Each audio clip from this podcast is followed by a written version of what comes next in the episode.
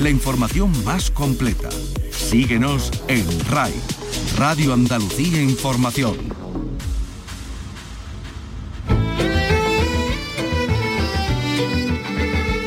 En RAI, Andalucía es cultura.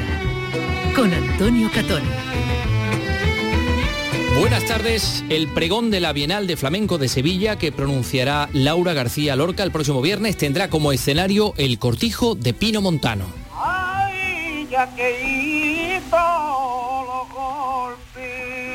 El lugar donde Ignacio Sánchez Mejía acogió a los jóvenes poetas del 27 y donde Federico García Lorca escuchó por primera vez a este hombre, a Manuel Torre.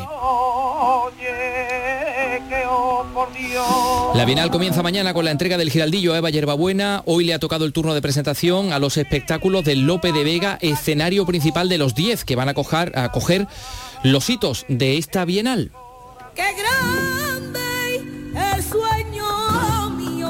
En el Lope vamos a poder escuchar, por ejemplo, a María Terremoto,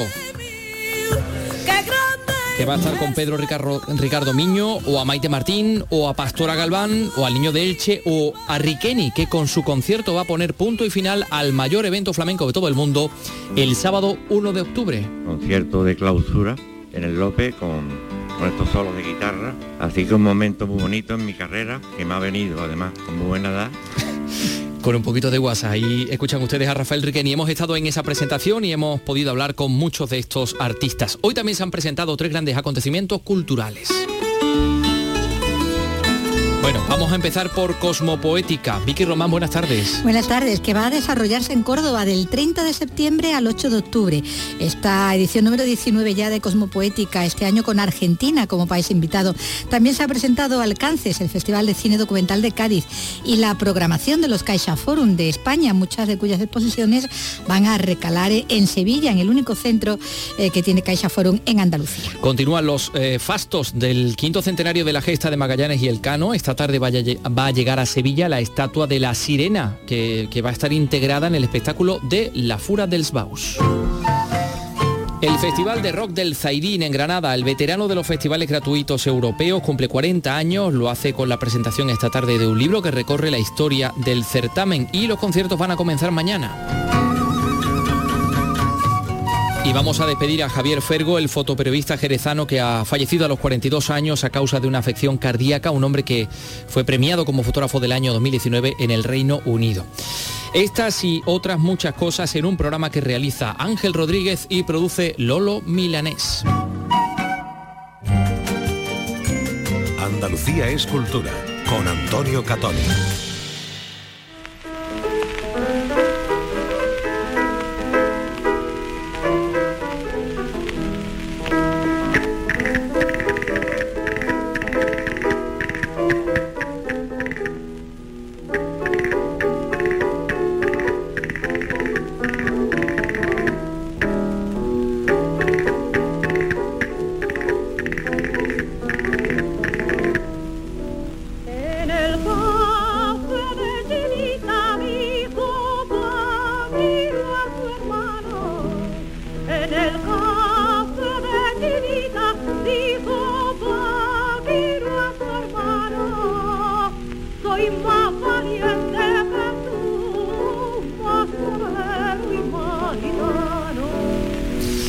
La argentinita y al piano Federico García Lorca en este café de, de Chinitas. El cortijo de Pino Montano va a coger este viernes el pregón de la Bienal de Flamenco de Sevilla, que va a estar a cargo de Laura García Lorca, sobrina de, de Federico, en el año del centenario del concurso de Cante Jondo de, de Granada.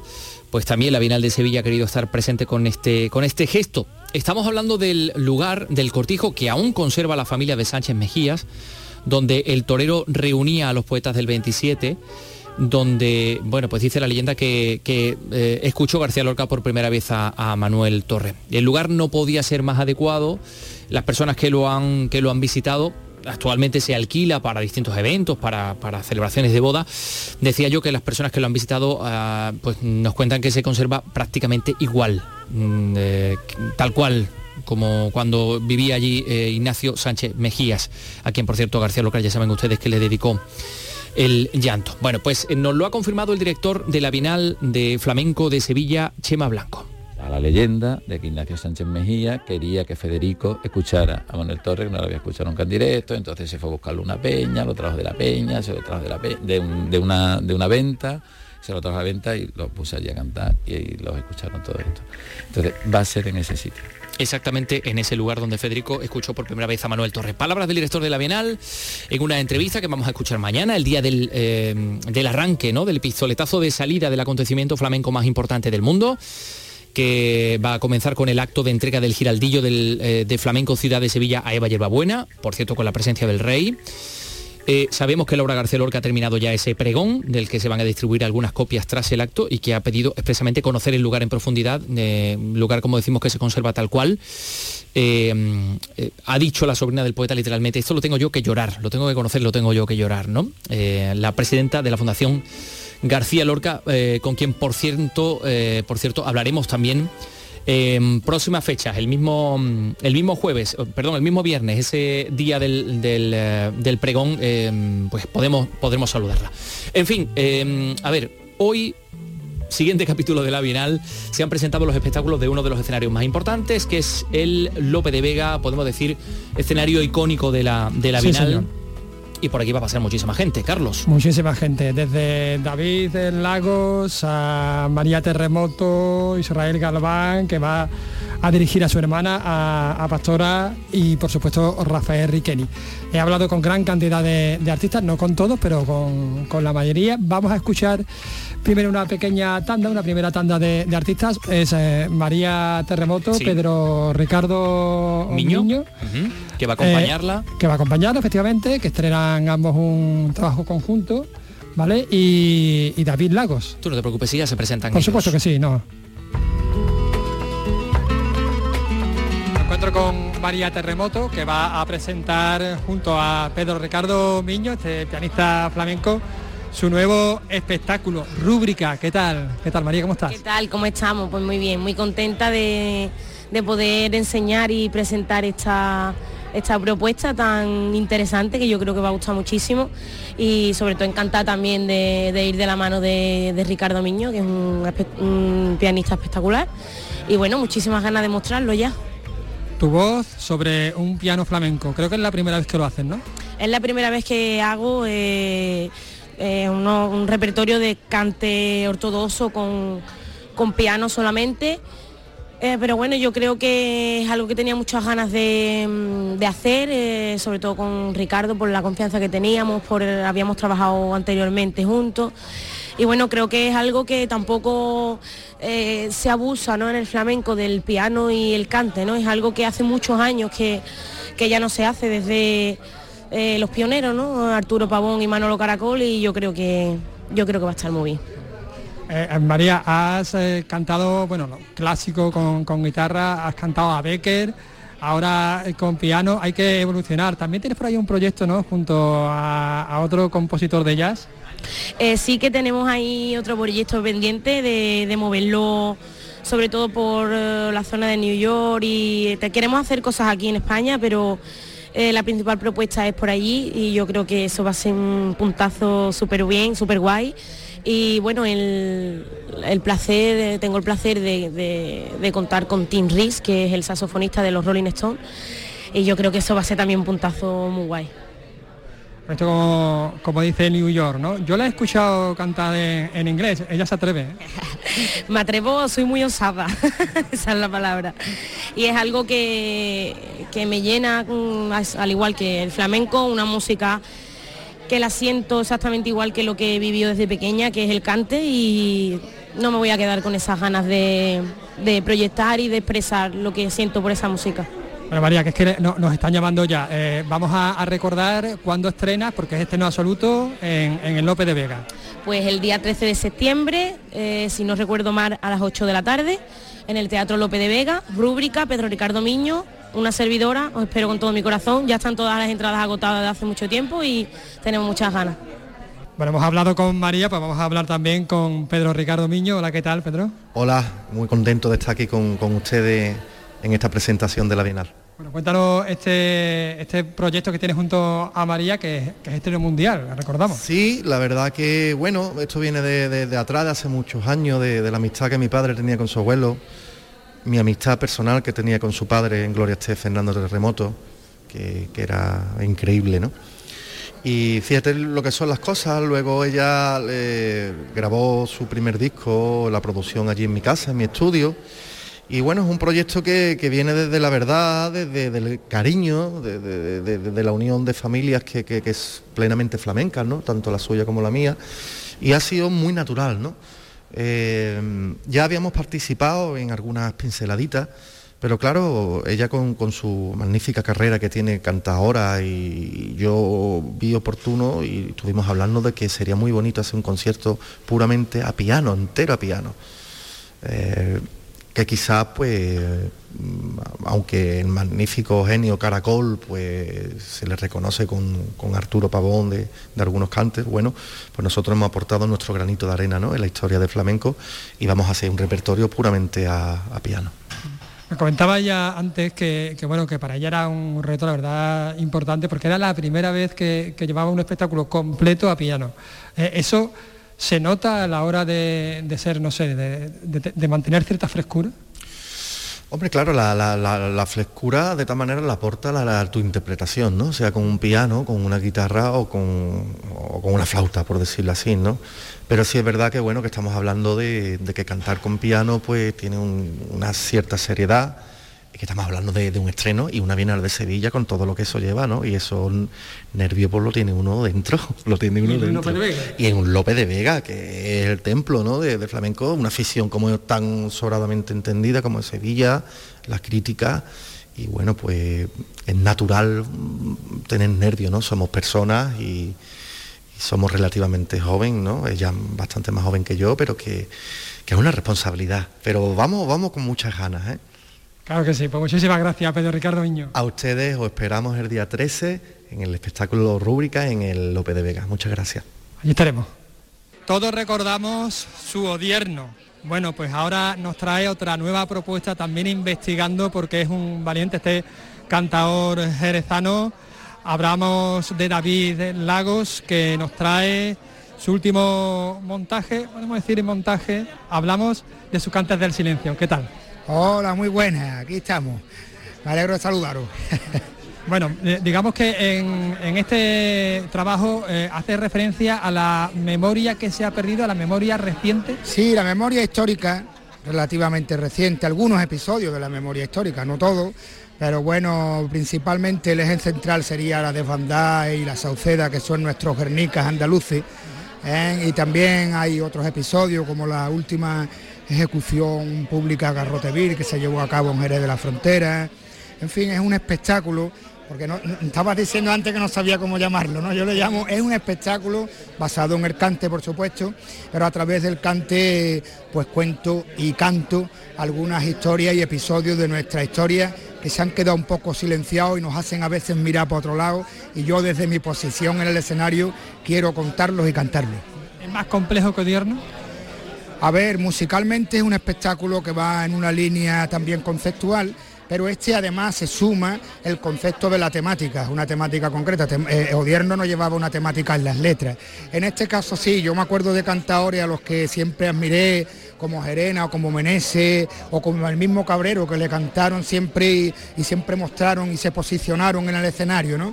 Y yo en este último espectáculo también he decidido de, bueno, de expresar mi opinión acerca de esos temas que ya te digo, que a veces se quedan silenciados y nos hacen mirar para otro lado y yo creo que, que desde mi posición es un buen momento para reivindicarlos, ¿no?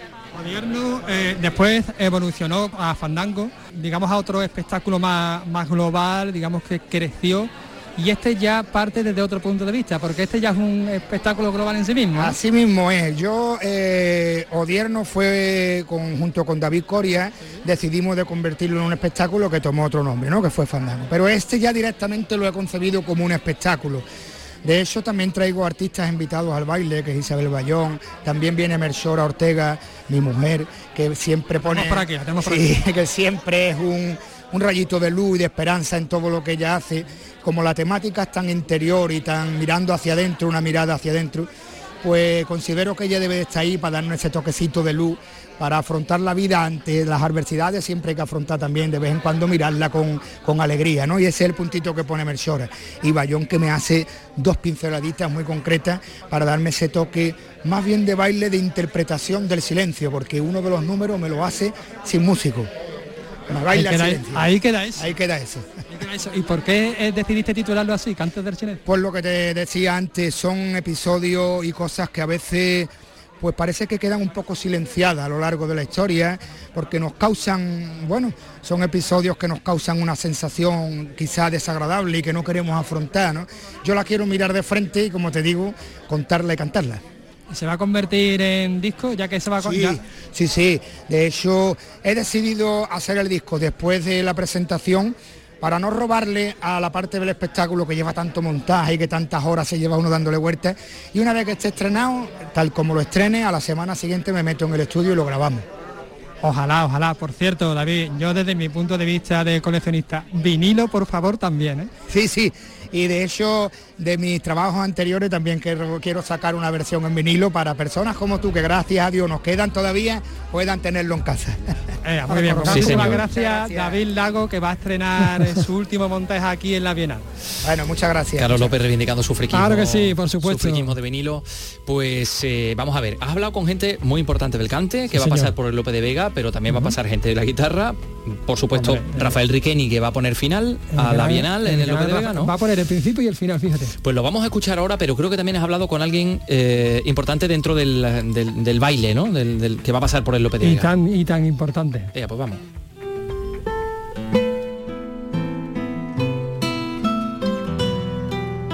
Vamos, vamos a hablar con una de nuestras más queridas, y, sí, porque tenemos cariño en, en el programa, más queridas bailadoras y coreógrafas, con esta creadora, con Mercedes de Córdoba. Hola, ¿qué tal, Mercedes?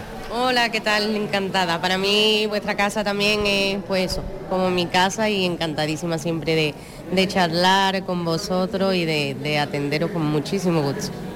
Bueno, Mercedes, eh, nos presentas Tú sí quiero, ya no lo presentaste en el estreno, ahora tiene cierto, cierto recorrido. ¿Cómo llega a Sevilla? Pues llega mm, a Sevilla, la verdad, con una gran sorpresa, con cuatro premios, todo hay que decirlo, que cuando se dan, pues mira, siempre, pues, aunque no, no es lo más importante en la carrera de un artista, pero sí es un empujón después de, de un duro trabajo, ¿no?, de creación como ha sido este proyecto. Y, llega con muchísimas ganas, con muchísima ilusión de mostrarlo en Sevilla, porque yo siempre digo que es mi segunda, mi segunda tierra, aunque llevo más tiempo aquí que, que en Córdoba, y llega pues con algunos retoques, está clarísimo, con algunos cambios, pero con, con su misma verdad, con su misma pasión y con su mismo, con su mismo fuego porque como ya sabéis, la frase del espectáculo es solo vive quien arde de mi querido Braulio Ortiz Pool, también compañero, y, llega pues con eso, con, con muchísima gana, con muchísimo flamenco y muchísima verdad. Esa frase de- del poema de, de Braulio, una mujer que muestra su verdad, que digamos que articula un poco el espectáculo, ¿no? Porque también es un homenaje a, a la mujer, ¿no? Sí, hay, yo soy mujer, está clarísimo, el cuerpo de baile está compuesto por cuatro mujeres, creo que estamos en un momento muy potente eh, y con, con mucho discurso, muy libre y, y la verdad que fue, no fue premeditado, no empezamos sobre un trabajo de mesa, creo que ya lo he comentado, sobre ese poema, pero sí es verdad que conforme se fue se fue trabajando sobre el proyecto, es verdad que Sara Arguijo, compañera también, y que se ha dedicado a estar conmigo ahí dando su visión y su, y, su gran pluma, ¿no? También, llevando todo, todo lo que pasa por mi cabeza al papel.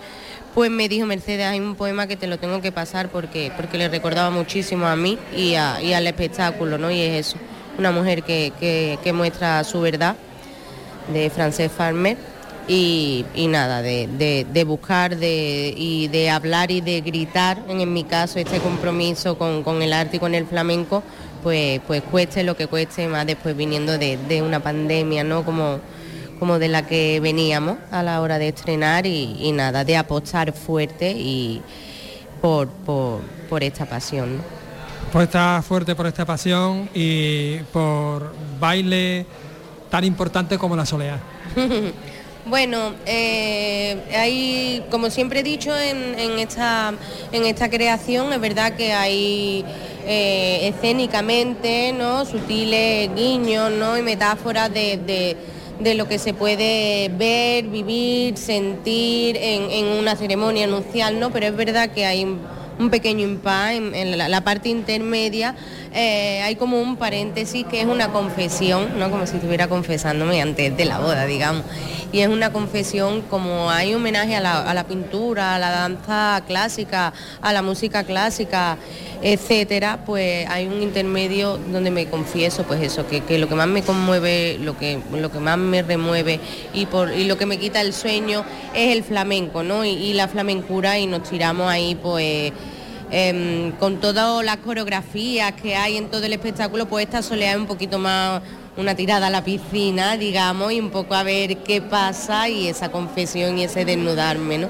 En, esa soleá que, como he dicho, pues, pues es muy moderno, muy vanguardista y hay que ser muy valiente para en estos tiempos todavía tirarse en un Lope de Vega a bailar por soleá a Enrique el Extremeño y, y a Juan Campayo, claro.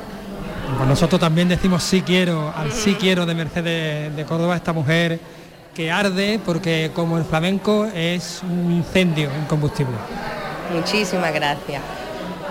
Estoy muy nervioso y estoy también muy preocupado a la vez por todas las Rafael cosas Riqueni. buenas que me están pasando. Estoy también muy feliz, muy feliz, con mucha ilusión por esta Bienal, por supuesto, por la asistencia, digamos, de, de los Reyes de España mañana, que estaré en el Alcázar exactamente, hasta mi colaboración con la Tremendita en el Teatro de la Maestranza.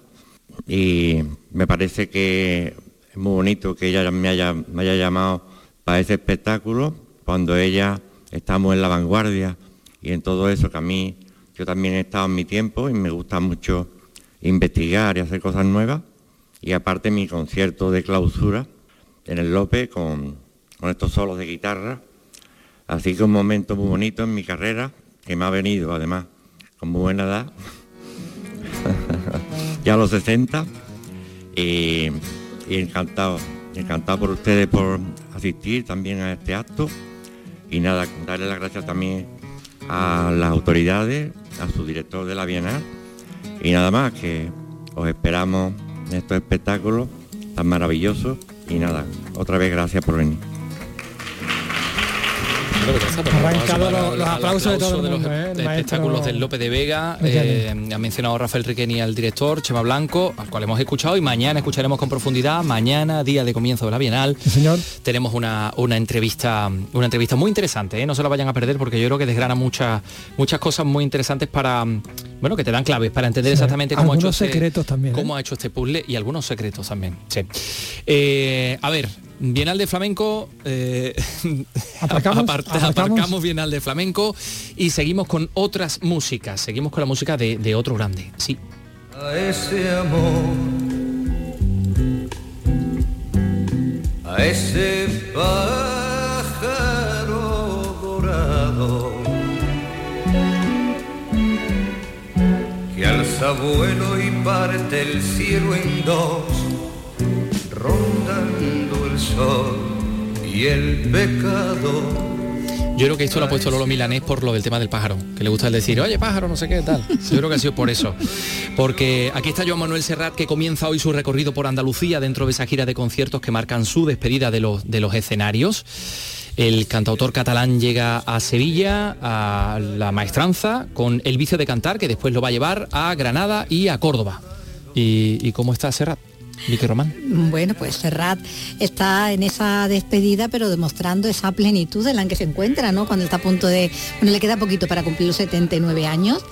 Lo hará a Parece final como de- Riqueni, me pilla muy buena edad. Muy buena edad. muy buena edad, sí. Bueno, después de haber estado con esos dos pájaros a tiro, ¿no? Que se llevó tanto Sí. tiempo con Sabina, haciendo eso, esa gira de conciertos, bueno, todavía le, que- le quedaba ganas, ¿no? De seguir pisando escenarios, pero ya sabiendo, bueno, que se ponía un límite que, y que era este, ¿no? Este año, como decía, a finales de año, cuando concluya la gira, que lo hará en su ciudad natal, en Barcelona, será cuando cumpla lo- los 79.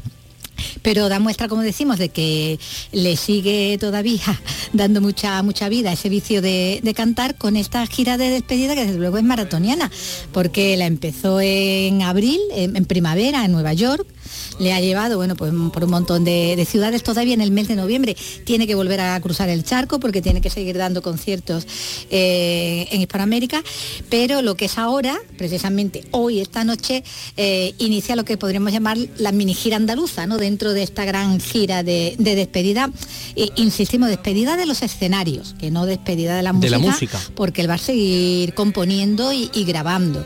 Y bueno, lo cual pues mm, significa que lo mismo vamos a seguir eh, disfrutando de, de temas, ¿no? De nuevos temas de, de Joan Manuel Serra. Lo que no se va a dar estas palizas, ¿no? Que se está dando ahora con esta, con esta gira de, de conciertos, que en el caso bueno, de, de Andalucía, pues se inicia esta misma noche en la Plaza de Toros de la Maestranza. Ha, ha doblado días ¿no? de, de conciertos porque había mucha demanda, o sea, agotaban las entradas, nada más que se ponían a, a la venta. De hecho, quedan poquísimas, se quedan 50 entradas, son muchas, eh, y tiene un buen aforo ¿eh? la Plaza de Toros de, de la Maestranza de Sevilla para esos conciertos de hoy y de mañana. Pero luego también el día 22 y el 23 otra plaza de toros, la de Granada, es donde podrán verlo igualmente. Y el 25 deja los ruedos, se va a un teatro y, y, bueno, se despide de, de Andalucía, eso sí, eh, en la Charquía, en el Teatro de la Charquía en Córdoba. Barquito de papel, sin nombre, sin patrón y sin bandera, navegando sin timón, donde la corriente quiera. Aventurero audaz, jinete de papel cuadriculado que mi mano sin pasado sentó a lomos de un canal. Serrat esta noche en, el- en- en la maestranza, ¿eh? la plaza de La toros de la de maestranza de la Real Maestranza de, de Sevilla. Bueno, pues enseguida les vamos a hablar de cosas que se han presentado hoy, que, que se ha presentado como poética, eh, alcances también, en fin, un montón de cosas. Va a ser, nada, dentro de, de unos, de unos segundos. Son las 3 y 27. Andalucía es cultura. Con Antonio Catoni. Los principales contenidos informativos de cada provincia de Andalucía están en Nocturno en RAI. Las mejores entrevistas de actualidad las tienes en el programa Resumen de la Medianoche. Con los protagonistas de cada día porque son noticia. De lunes a viernes en la medianoche, Nocturno en RAI. Andalucía en local. RAI, Radio Andalucía Información. Andalucía es cultura. Con Antonio Catoni.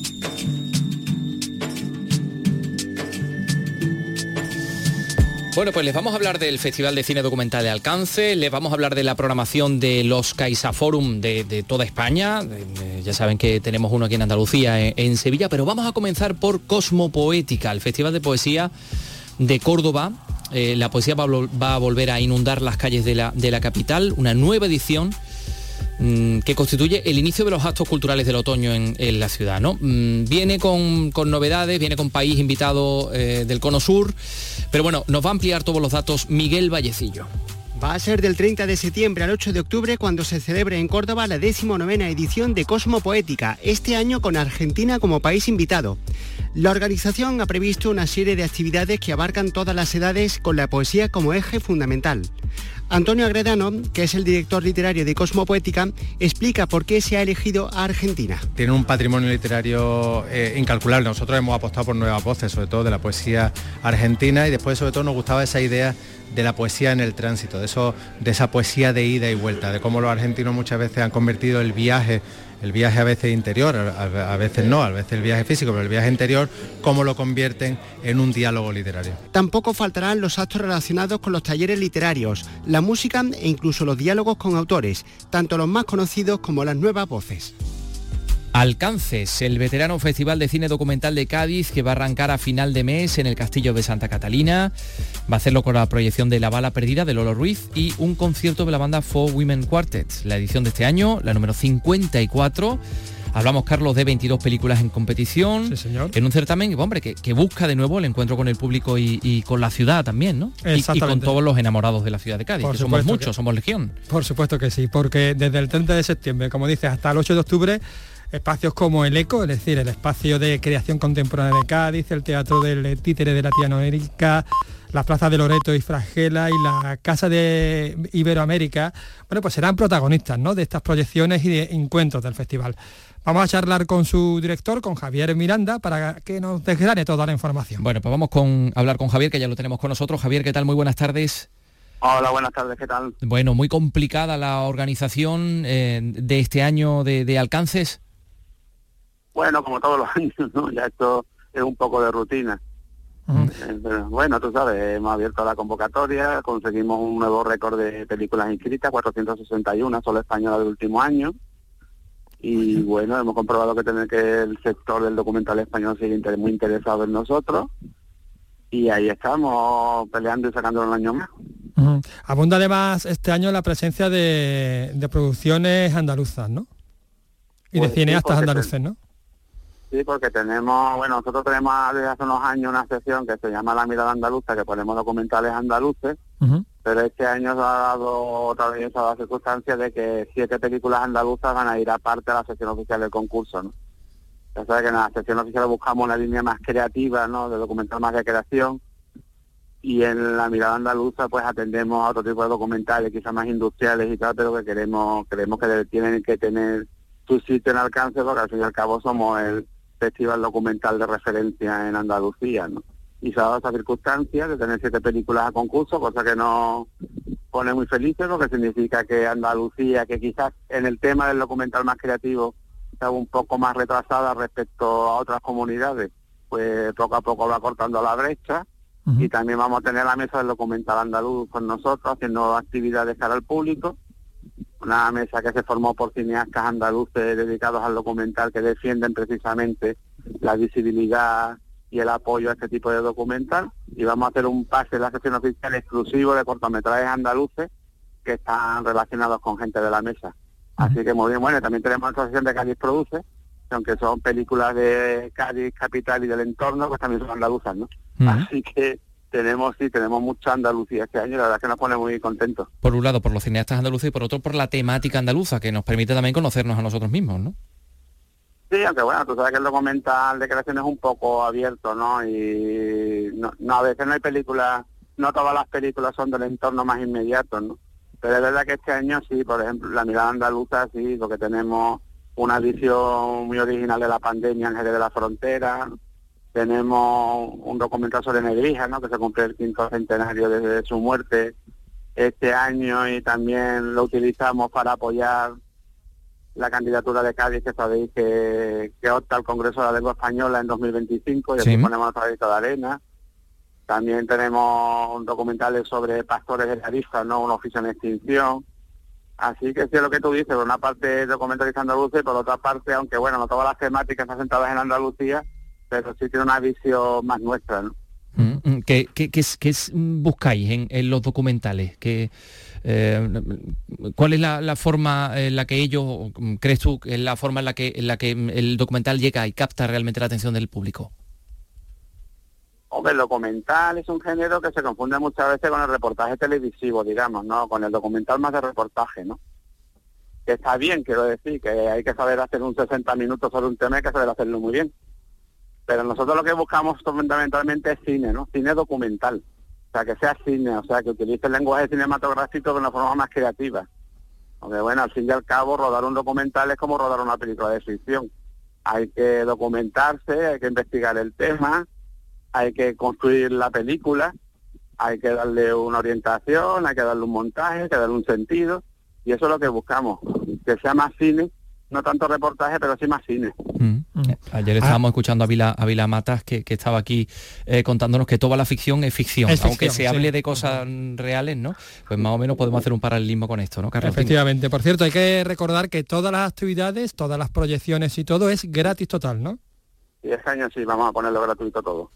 Anda. Y además, Tanto el piano Orica, tanto el eco, bueno, y las plazas evidentemente son gratuitas, las plazas de Cádiz donde vamos a proyectar.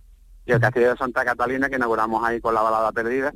Sí. Una película que estamos muy felices porque en esta potenciación que te- os comentaba del cine andaluz y del cine gaditano, pues una película hecha en Cádiz por gente de Cádiz y que recupera un hito de la historia cultural de esta ciudad como fue el legendario grupo Carrusel de teatro, un grupo que en los años 70, la época de la transición, ¿no?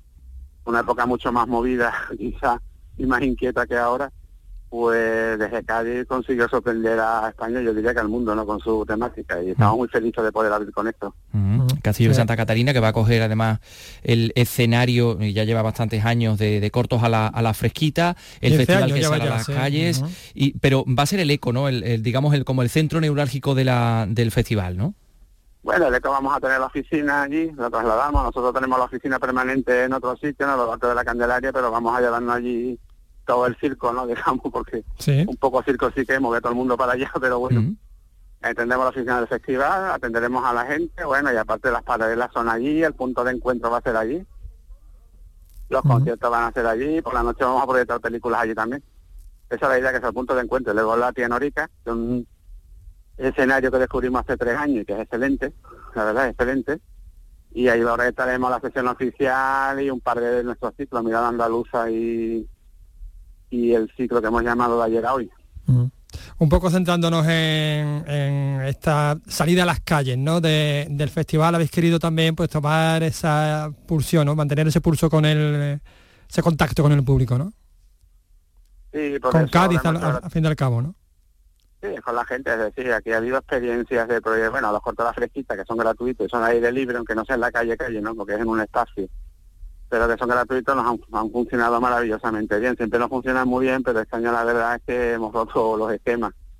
Y que también ha habido experiencias, por ejemplo, de proyectar óperas en la calle, ¿no? Estos últimos veranos. Y son actividades que han funcionado muy bien. Vamos, de alguna manera llevamos el cine al público, ¿no? Bueno. Queríamos andar en esa línea este año. Pues como todavía queda tiempo, vamos a hablar de la eh, edición número 54, el Alcance del Veterano Festival de Cine Documental de, de Cádiz, que comenzará el 30 de septiembre, que estos son días todavía de, de nervios, de, de, en fin, de cuando llegue el día del, del estreno, pues seguro que va a estar todo perfectamente preparado. Eh, Javier Miranda, lo dicho, seguiremos hablando de, de alcances. Que vaya todo bien y ánimo con estos últimos días de preparación. Vale, muchas gracias. Un saludo. Un saludo. ¿Qué más cosas? En este caso, algo que comienza hoy, que es el Festival Generama, que, eh, bueno, hablábamos este pasado lunes con, con Oliva, con eh, la, la directora, directora ¿no? La directora de. Generama, este festival de Chiclana, certamen de películas hechas por mujeres, en el que además Canal Sur esta casa entrega premio. Hoy se ha presentado la programación de los Caixa Forum de toda España y claro, como hay un Caixa Forum en Sevilla, pues suponemos que algunas de las cosas que se han presentado recalarán en Andalucía, en Sevilla concretamente, ¿no? sí, Cuéntanos sí, un poquito. Tienen que eh, recalar, se espera. ¿no? Que lleguen también. Voy a contarte un poquito, venga.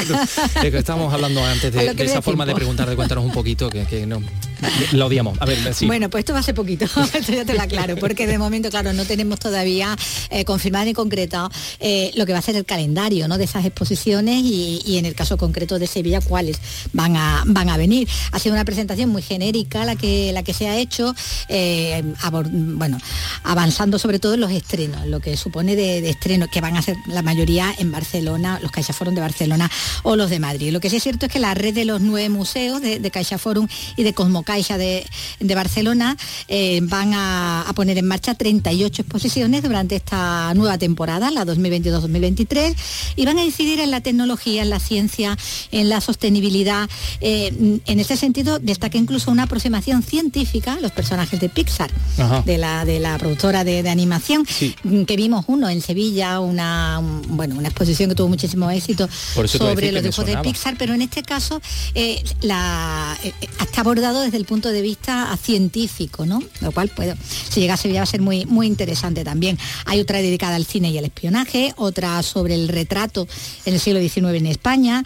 Eh, la tecnología les preocupa mucho, van a dar un salto, ten- además cualitativo en lo tecnológico, porque antes de fin de año ya han anunciado en esta misma presentación de la temporada eh, que se va a poner en marcha la plataforma Caixa Forum Plus para los móviles y para la web, para, eh, para internet. Bueno, eh, en cuanto a estrenos, está la ciencia de Pixar, ese que te decía, eh, que va a ser eminentemente interactiva, esa muestra, está la dedicada al cine y el espionaje, Top Secret, ese es el título, El siglo del retrato, con la imagen de la sociedad del siglo XIX, que va a reunir obras de, de Goya, de Sorolla, de Zuloaga, que proceden de- del Museo del Prado, y además de estos que son estrenos, luego está esa itinerancia que hay de las muestras que ya se están viendo y que van a ir recalando en los distintos CaixaForum. En el caso de Sevilla, una de las primeras que llegará será cómic.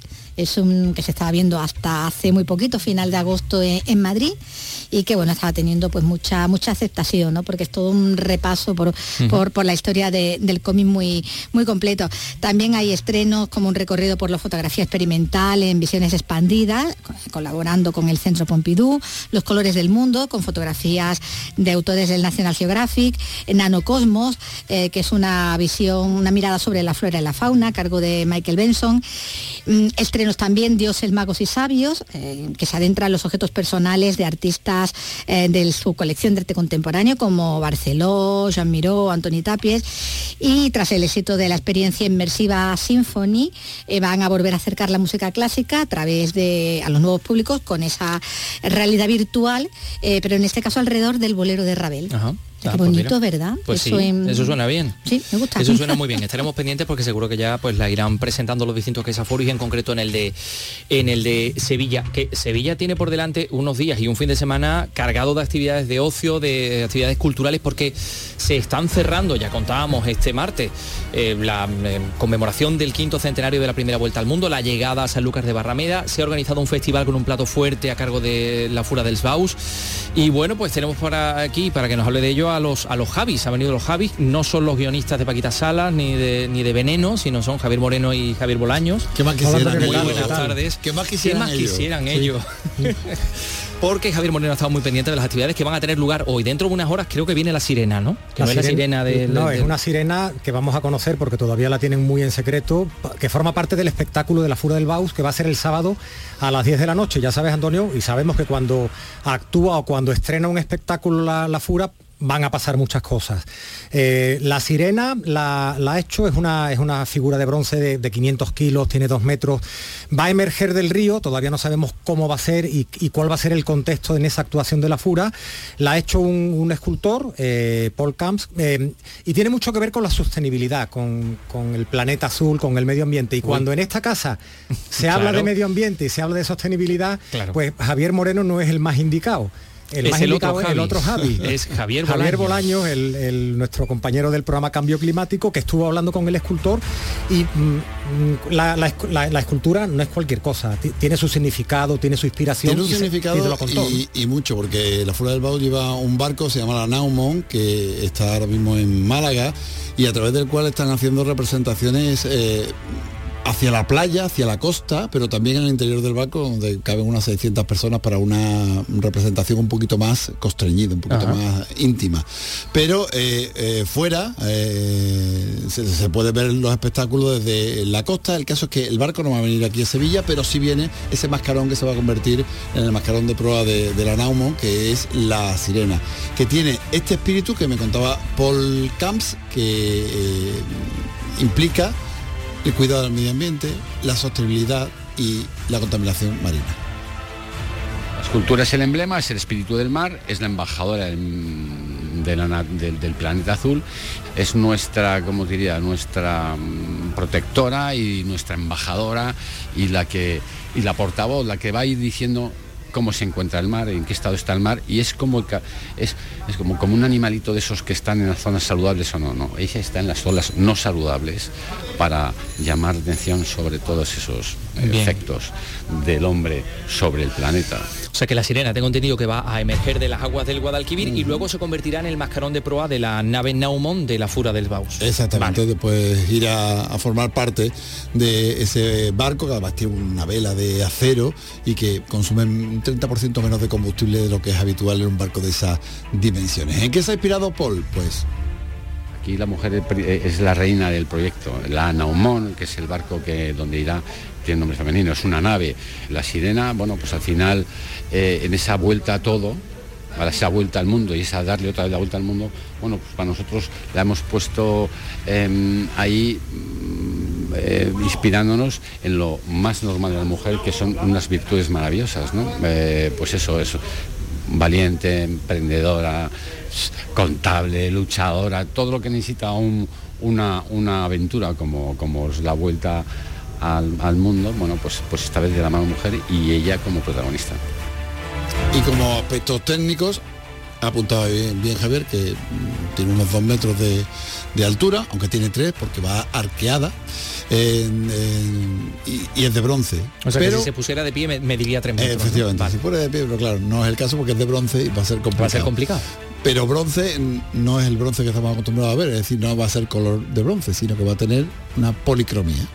Va patinada, entonces los colores son los colores cobalto, azul, es rosa, mm, preciosa, es una preciosidad, está llena de color y de vida, como todas las mujeres están así, ¿no? Son vida, ¿no?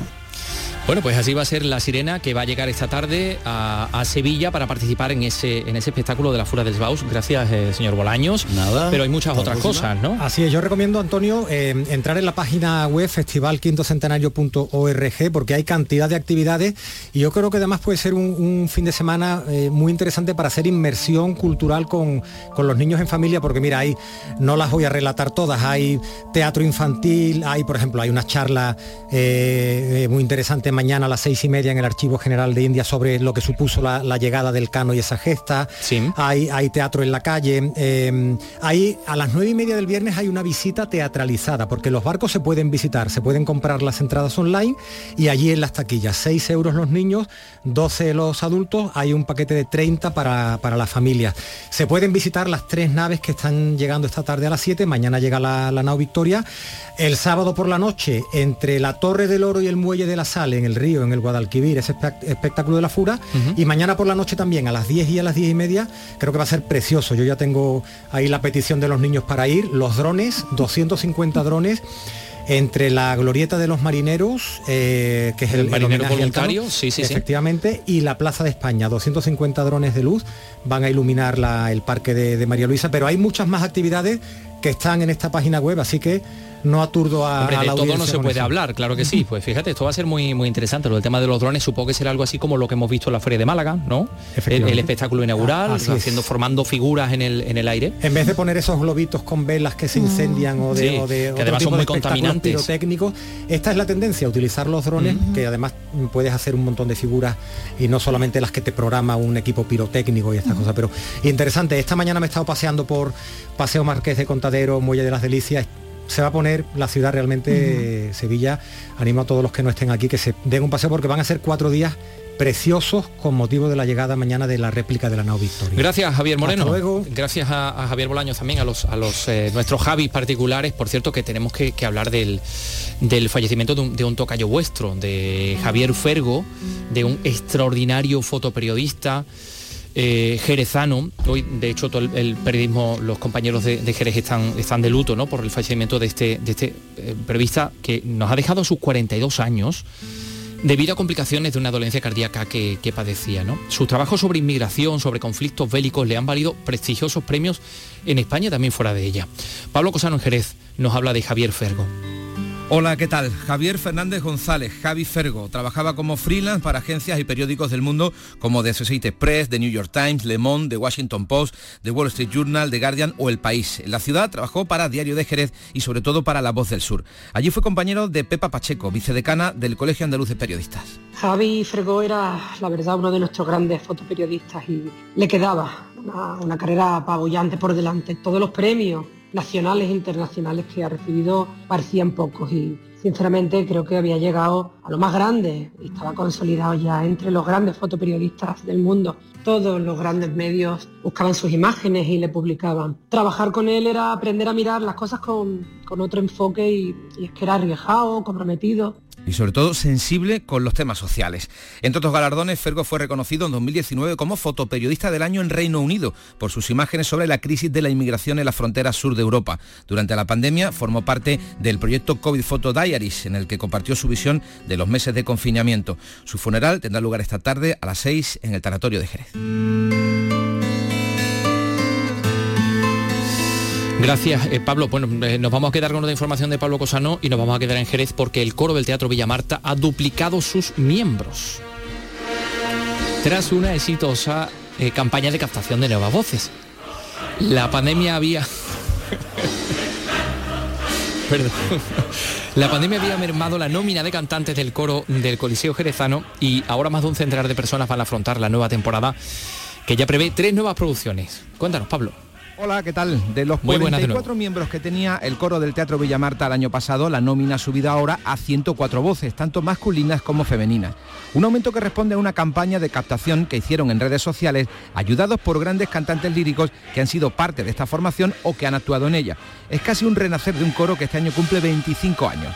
Bartolomé Benítez es el responsable de comunicación. Vienen grandes intérpretes, hemos tenido a Ainhoa Arteta también aquí últimamente, y eso te exige tener una plantilla amplia, una plantilla amplia que te permita afrontar con garantías y con la calidad suficiente todas las producciones, con lo cual, aunque nunca, nunca es demasiado, sí es verdad que ha sido un éxito total y quiero extender el agradecimiento a vuestra colaboración incondicional siempre. Ante el elevado número de candidatos menores de edad se ha formado además un coro juvenil con 120 miembros. El coro ya ha comenzado los ensayos de tres nuevas producciones líricas que se van a representar esta temporada en el Coliseo Jerezano, Carmina Burana, Doña Francisquita y Carmen. Otra música, eh, la del Festival de Rock del Zaidín, veterano de los festivales gratuitos eh, de toda Europa, que cumple 40 años y, que lo hace pues eh, con algo especial, se ha hecho claro, un libro. Esta tarde se presenta ese libro que recorre la historia de este certamen que ha logrado mantenerse a lo largo del tiempo convirtiéndose en seña de identidad de Granada. El Festival de Rock del Zaidín. Y ya mañana pues van a comenzar los conciertos. Todo esto nos lo cuenta Noemí Fernández.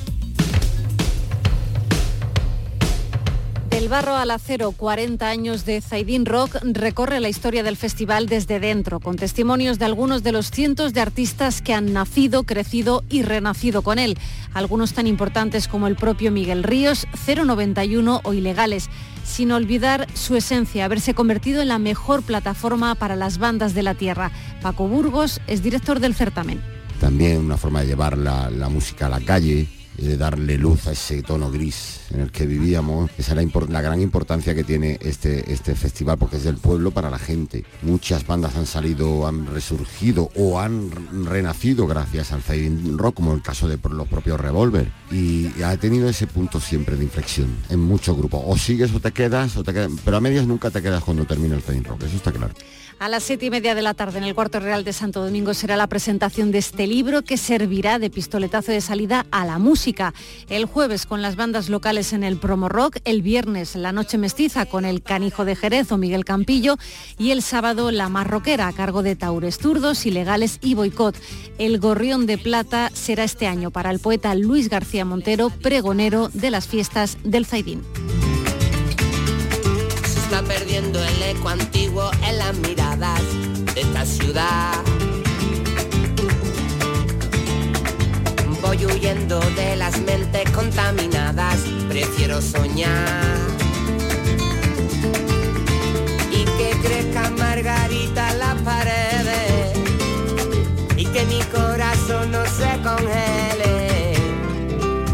Bueno, mientras tanto tenemos que contar que la Peña Flamenca de Jaén, eh, que está cumpliendo, que cumple medio siglo, está celebrando la edición número 37 de su semana de estudios flamencos, que hoy va a ofrecer una mesa redonda de expresidentes del propio colectivo, a la que podrá, a la que va a poner colofón un recital flamenco, va a estar Niño Jorge y Antonio Gómez.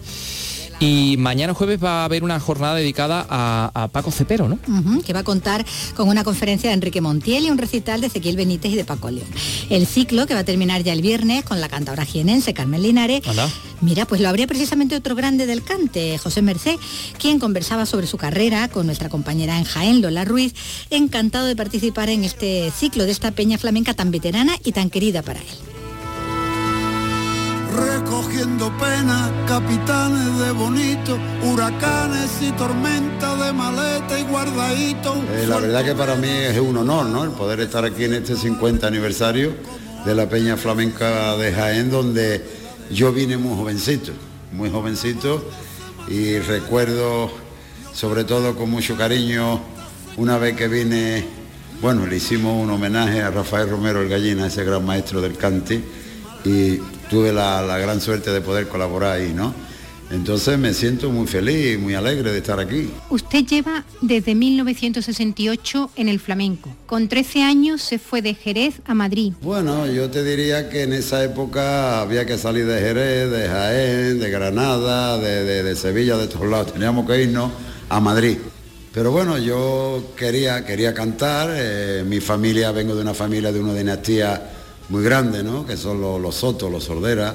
Tuve la gran suerte de que ya mi tío Manuel Soto Sordera vivía en Madrid y mi padre me dejó allí con su hermano, claro. Y afortunadamente pude debutar en Torre Bermeja con 13 años. Y tengo que decirte que lo mucho, lo poco que pueda hacer yo en esto del cante se lo debo a Madrid, ¿no? Madrid, eh, yo me, allí me hice artista o artista o cantador, ¿no? No se tiene uno que autodenominar artista porque artista es una cosa y cantador es otra, ¿no? Y ahí empezó, empezó mi, mi vida, empezó mi vida porque afortunadamente después de estar en el tablado de Torre Bermeja llegó ese gran bailarín y coreógrafo Antonio Gade, en el cual me llevé con él 10 años recorriendo el mundo y donde aprendí muchísimo, ¿no? Es un aprendizaje maravilloso que nunca se me olvidará. Con Antonio Gades también participó en películas. Sí, en Boda de Sangre con, con- con Carlos Saura, en flamenco también. Bueno, pues yo creo que, bueno, desde los 13 años que llegó ahora hasta los 67 que tengo me ha dado tiempo a hacer muchas cosas. Su último trabajo, Oripandó, ¿cómo va la gira? Pues la gira no podía ir mejor, ¿no? La verdad que estamos trabajando mucho, paseándola por toda España. Está la gente conociendo el Oripandó, el Oripandó en caló es el Oripandó y en castellano es el sol, no es el nuevo día, ¿no? Bueno, pues una autobiografía mía donde he tenido un gran productor y gran amigo, cantante como es Antonio Orozco, con una sensibilidad maravillosa y que yo creo que era el único que podía sacar eso, ¿no? A escribirlo, ¿no? Yo contárselo y él escribirlo y yo cantarlo, ¿no? Dentro de Oripandó hay un tema, jamás desaparece lo que nunca partió. ¿Qué nos puede decir de él? Es un tema dedicado a mi hijo Curro, como sabéis hace 28 años que se nos fue, pero claro, Curro, como yo digo, nos ha ido, Curro está siempre con nosotros, de ahí esa frase que yo le dije a Antonio, jamás desaparece lo que nunca parte, a partir de ahí empezó a escribir y bueno, y sacamos ese, ese tema de jamás desaparece lo que nunca parte, que es muy emotivo y que es una maravilla, ¿no? Tú estuviste en Japón un tiempo. Me fui en 1974 a Japón, ¿no? Imagínate, yo tenía 19 años y había una, ya en esa época había una, una afición brutal. Recuerdo que había dos japoneses que tocaban la guitarra, uno hacía todas las cosas de Paco, otro todas las cosas de Serranito. Y recuerdo que, que le dije yo así, bromeando, vacilando con ellos, digo, te voy a hacer la soledad de Juan Talega. Y le hice otra. Y me dejaron cantar. Y cuando terminé de cantar me dijeron, José San, esa no soledad de Juan Talega. José, fuiste el primer gitano que actuó en el Teatro Real. Sí, tuve la gran suerte de abrir el Teatro Real para el flamenco, porque entonces solamente había óperas y música clásica, ¿no? Afortunadamente con el disco de aire, que es el disco más vendido de la historia, eh, bueno, pues pude presentarlo allí en el, en el Teatro Real y a partir de ahí ya empezaron a hacer una semana de flamenca en el Teatro Real. Andalucía es cultura con Antonio Catoni.